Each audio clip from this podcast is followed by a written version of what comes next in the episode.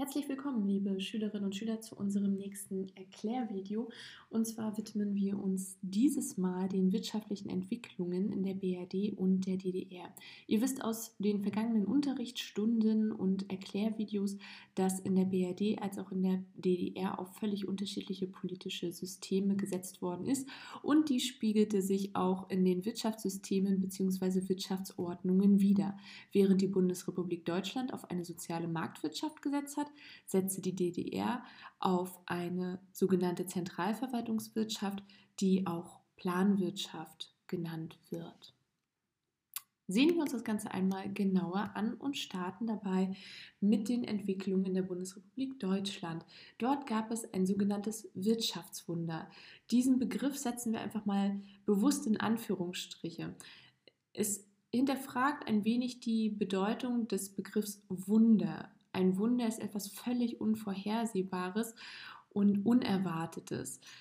Sicherlich waren die Ausmaße der wirtschaftlichen Entwicklung durchaus zum Teil unerwartet, aber es war jetzt nicht ausschließlich ein Wunder, denn letzten Endes waren diese positiven wirtschaftlichen Entwicklungen, der starke wirtschaftliche Aufschwung einfach auch eine Folge und logische Konsequenz aus den getroffenen Maßnahmen, Regelungen und auch Gesetzen, die dort verabschiedet und getroffen worden sind, sodass es jetzt nicht zwangsweise als ein Wirtschaftswunder zu bezeichnen ist, obgleich es so natürlich in die Geschichtsbücher eingegangen ist und doch deutlich ähm, gezeigt hat, wie erfolgreich das System der sozialen Marktwirtschaft ähm, in den Anfangsjahren auch der Bundesrepublik Deutschland gewesen ist.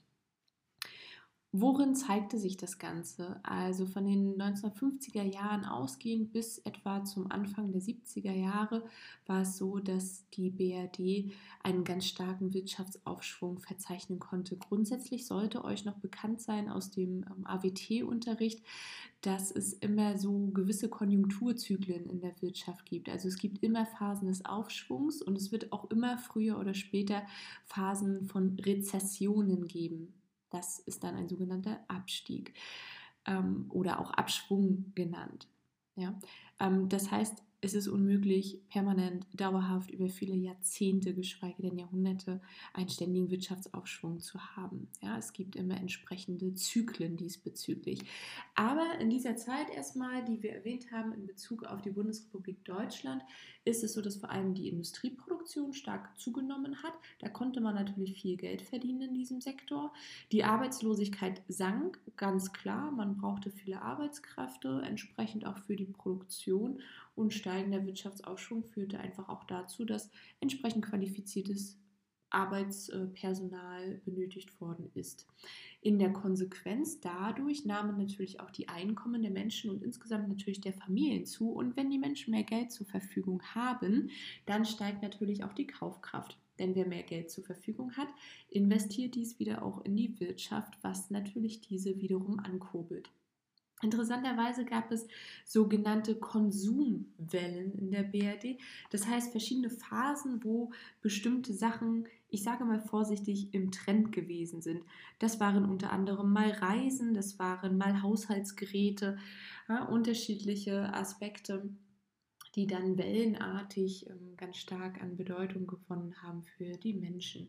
Nichtsdestotrotz muss man natürlich sagen, so gut das jetzt auch klingt, und das ist auch heute noch der Fall, der Wohlstand ist ungleich verteilt. Unabhängig davon, ähm, dass es sich um eine soziale Marktwirtschaft handelt, die natürlich einen sogenannten sozialen Ordnungsrahmen schafft, damit möglichst äh, für alle Menschen entsprechend auch ein Existenzminimum gesichert ist. Nichtsdestotrotz ähm, war es nicht so, dass der Wohlstand gleich verteilt gewesen wäre. Das ist ein großes Problem tatsächlich vieler Länder, auch bis in die Gegenwart, dass nicht so ganz klar ist, wie man Wohlstand möglicherweise gerecht verteilen kann, ohne jemand dabei zu benachteiligen.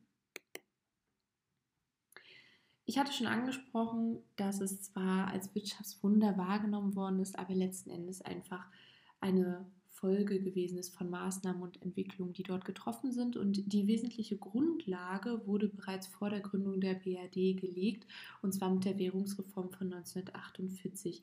Die neue Währung sorgte einfach dafür, dass die Wirtschaft entsprechend wieder aufgebaut und konsolidiert werden konnte. Und ganz wichtig war dabei natürlich auch der sogenannte Marshallplan, das Hilfsprogramm. Und das half ganz besonders, die Wirtschaft zu konsolidieren. Da hat die Bundesrepublik Deutschland ganz stark von den alliierten äh, Besatzungsmächten sozusagen profitieren können, dass diese entsprechend den Marshallplan aufgelegt und damit letzten Endes auch die Bundesrepublik Deutschland unterstützt hat. Während des Koreakrieges, der von 1950 bis 1953 ähm, verlief, öffnete sich für die BRD ja letzten Endes neue Exportmärkte Nochmal kurz zur Erinnerung, Import, importieren heißt etwas in das Land einführen, also Güter einführen aus anderen Ländern in das eigene Land. Export, exportieren heißt Waren, Güter etc. entsprechend auszuführen aus dem eigenen Land in andere Länder hinein. Damit werden natürlich neue Absatzmärkte erschlossen und es können größere Umsätze und damit auch Gewinne erzielt werden. Insgesamt hatte die Bundesrepublik Deutschland ein starkes Produktionspotenzial und ähm, das hatte natürlich auch damit zu tun, dass es einen starken Modernisierungsschub gibt. Also das heißt neue Innovationen, neue Entwicklungen, natürlich einfach auch dadurch potenziert, dass ähm, die Menschen in der sozialen Marktwirtschaft, also nicht die Menschen nur selbst, sondern vor allem eben die Unternehmen, ähm, die Möglichkeit hatten, ganz stark selbst eben zu entscheiden, was sie produzieren, der Nachfrage gerecht werden und sich damit auch stark entwickeln konnten. Ja, das war also nicht staatlich vorgegeben. Es gab viele gut ausgebildete, flexible und aufstiegswillige Menschen, warum. Es kamen viele Flüchtlinge und ähm, Vertriebene in die Bundesrepublik Deutschland zu dieser Zeit und diese waren natürlich auch bereit, zu einem sehr geringen Arbeitslohn zu arbeiten und ähm, das war ein ganz wichtiger Faktor, der zum sogenannten, in Anführungsstrichen, Wirtschaftswunder beigetragen hat, dass eben die Flüchtlinge und Vertriebene auf diese Weise integriert worden sind, auch in den Arbeitsmarkt und man damit eben auch wirklich ja, positive Entwicklungen erzielen konnte. Ergänzend kam hinzu, dass es einen Wandel der ökonomischen Leitideen gegeben hat. Die Wirtschaftsordnung, wir haben es bereits erwähnt, war die sogenannte soziale Marktwirtschaft.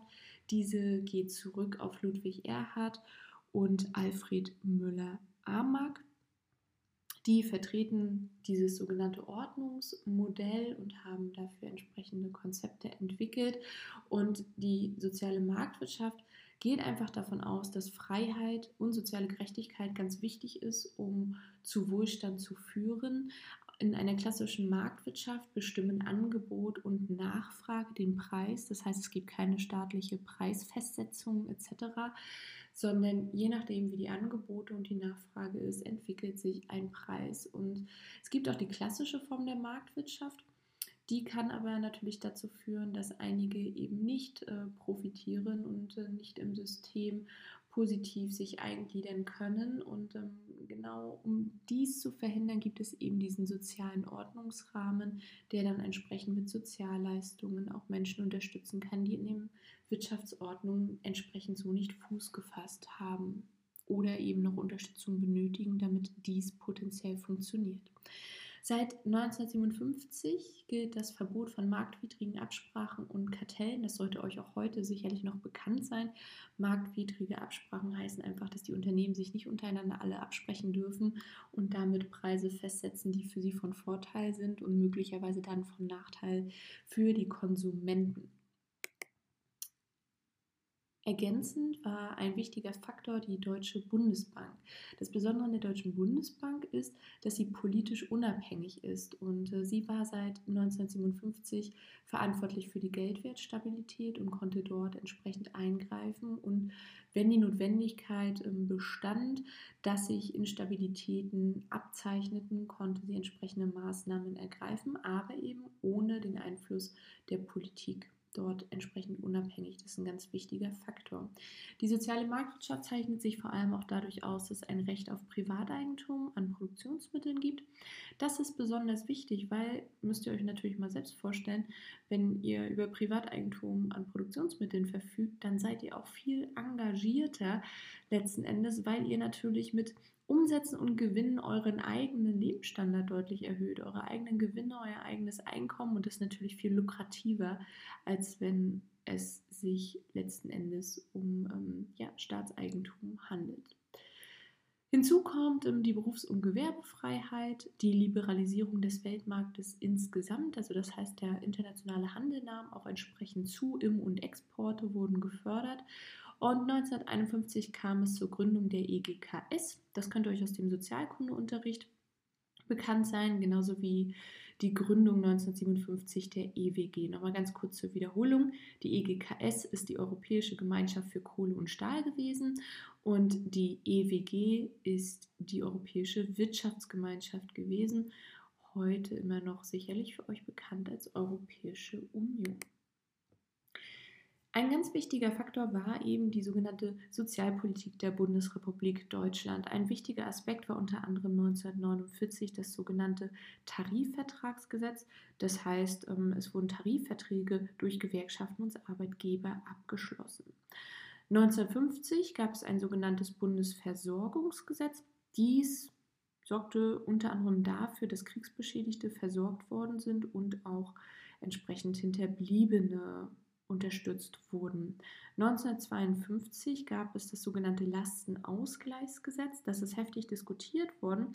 Es war ein ganz wichtiger Aspekt zur Eingliederung der Vertriebenen, Flüchtlinge und auch Spätaussiedler in die Bundesrepublik. Und zwar vor allem sozusagen in die Gesellschaft der Bundesrepublik. 1957 gab es dann das Rentenreformgesetz. Dies beinhaltete unter anderem eine sogenannte Dynamisierung der Renten. Das heißt so viel wie, dass die Renten nicht permanent konstant sind, sondern sich durchaus ähm, auch anpassen. Und es gab einen Wechsel des Versicherungsprinzips. Und zwar ist euch das heute noch bekannt. Das ist der sogenannte Generationenvertrag, der dann eingeführt worden ist. Zuvor war es so, dass ähm, die Rentenzahlung aus angesparten Versicherungsbeiträgen der Versicherten gezahlt worden sind. Und das hat man jetzt sozusagen geändert mit dem Generationenvertrag. Das heißt letzten Endes, dass die aktuellen Renten von denjenigen finanziert werden, die zur selben Zeit arbeiten und Rentenbeiträge zahlen. Das heißt, die Arbeitenden zahlen sozusagen ähm, die Rentenbeiträge der derzeit im Ruhestand sich befindenden Personen. Ähm, ihr wisst allerdings, dass durch den demografischen Wandel, den wir in den vergangenen Jahren immer deutlicher zu verzeichnen haben, dieser Generationenvertrag immer mehr zum Problem wird, denn je mehr ältere Menschen wir haben und je weniger junge Menschen, die entsprechend diese finanziellen Leistungen aufbringen können, ist die Frage, inwieweit dieses Rentensystem langfristig Bestand haben kann, beziehungsweise welche Maßnahmen vorgenommen werden müssen, um Renten auch zukünftig, also letzten Endes auch eure Renten perspektivisch zu sichern. Schauen wir uns nun entgegengesetzt die Zentralverwaltungswirtschaft oder auch Planwirtschaft genannte Wirtschaftsordnung in der Deutschen Demokratischen Republik an. Auch hier muss man ganz klar sagen, gab es zu Beginn der 50er Jahre ein Wirtschaftswachstum, nicht ganz so stark wie in der BRD, aber es war durchaus ein Wirtschaftswachstum zu verzeichnen. Allerdings war das Warenangebot geringer als die Nachfrage. Das heißt, die Menschen hätten noch viel mehr gekauft, wenn denn das Angebot größer gewesen wäre. Deshalb spricht man auch von einer sogenannten Mangelwirtschaft, weil letzten Endes stand so die klassische Bedarfsdeckung im Vordergrund, während in der BRD auch eine Massenkonsumgesellschaft entstand. Das hat natürlich auch die Bevölkerung der DDR mitbekommen, dass entsprechend in der Bundesrepublik Deutschland doch auch andere Waren und Güter zu erwerben gewesen sind und dort letzten Endes eine stärkere Konsumgesellschaft sich herausgeprägt hat. Und von der SED hat man das natürlich ganz clever gemacht und hat äh, das sehr kritisiert und wollte, also wollte natürlich damit die eigene Bevölkerung ein wenig beruhigen. Hinzu kam in der DDR, dass es viele veraltete Produktionsanlagen gegeben hat, sowie auch eine veraltete Infrastruktur. Das hat das Ganze nicht gerade einfacher gemacht. Insgesamt muss man fairerweise sagen, dass die Startbedingungen der DDR schlechter gewesen sind als die der Bundesrepublik Deutschland. Das hatte unter anderem zum Beispiel auch damit zu tun, dass die DDR ja nicht vom Marshallplan profitieren konnte. Und das hat tatsächlich starke Auswirkungen gehabt. Hinzu kam, äh, sowjetische Demontagen und auch noch starke Reparationszahlungen in den Anfangsjahren der DDR, die sie dann an die Sowjetunion abgetragen haben. Und das führte natürlich insgesamt dazu, dass ein Kapitalmangel herrschte und somit auch wenig in die Wirtschaft investiert werden konnte.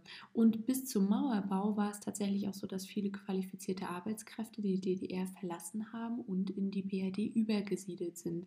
All das sorgte dafür, dass die wirtschaftlichen Entwicklungen in der DDR nicht so erfolgreich gewesen sind wie in der Bundesrepublik Deutschland, zumal hier auch wesentliche politische Maßnahmen gefehlt haben, die die Wirtschaft hätten stärker unterstützt.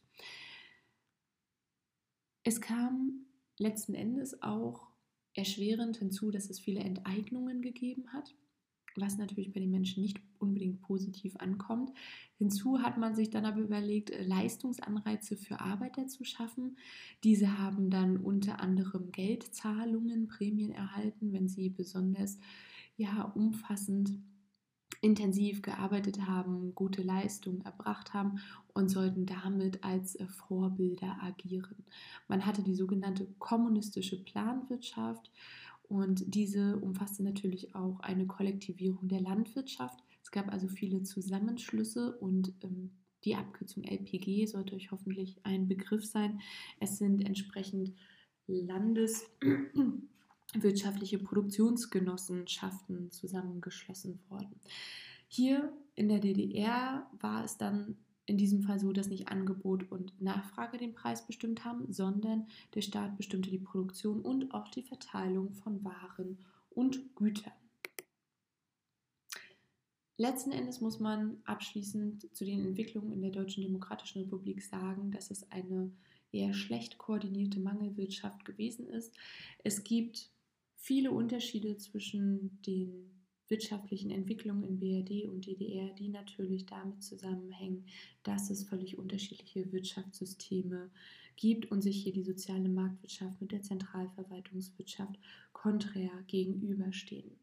In diesem Sinne hoffe ich, dass ihr einen guten Einblick habt in die wirtschaftlichen Entwicklungen und dort auch entsprechende Unterscheidungen jetzt deutlich hervornehmen könnt. Und ich freue mich auf den Unterricht mit euch und dann werden wir uns die eine oder andere Statistik zu der wirtschaftlichen Entwicklung einmal genauer ansehen und natürlich auch Quellen zur Bewertung dieser Wirtschaftssysteme und Wirtschaftsordnungen.